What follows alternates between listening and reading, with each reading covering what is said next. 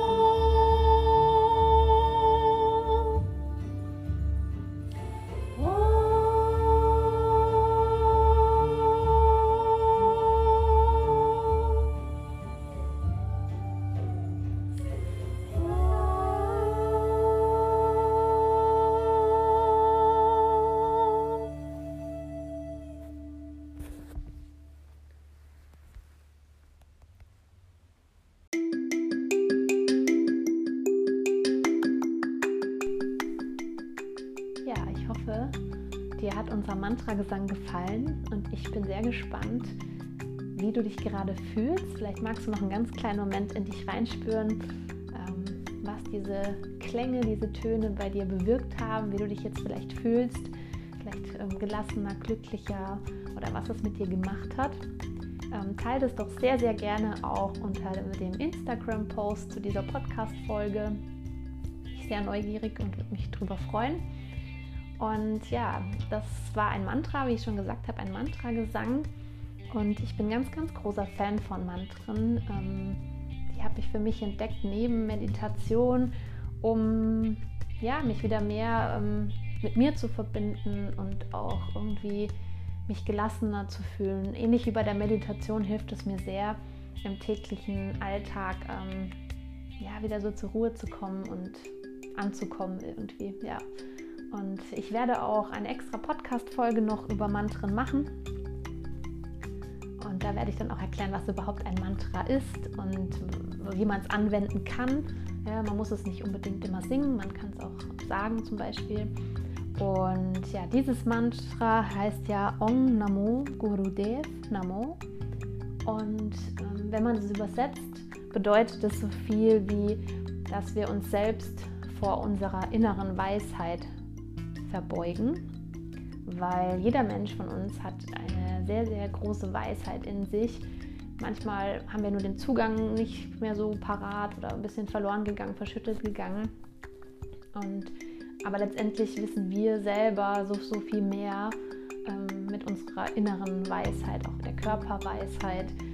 Und wenn wir anfangen, uns wieder mehr damit zu verbinden und zu gucken, was tut mir eigentlich wirklich gut und was brauche ich, ja, dann kann man erfüllter leben und auch ähm, findet mehr raus, was ist eigentlich meins und wo soll es im Leben für mich hingehen.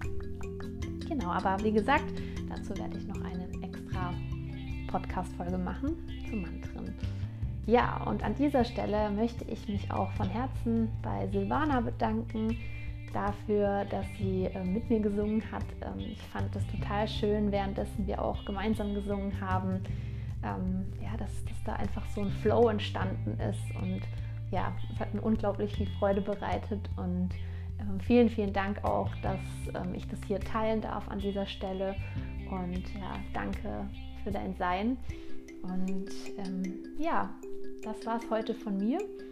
Ich wünsche euch einen wunderschönen Tag und lasst es euch gut gehen. Und ja, let your light shine.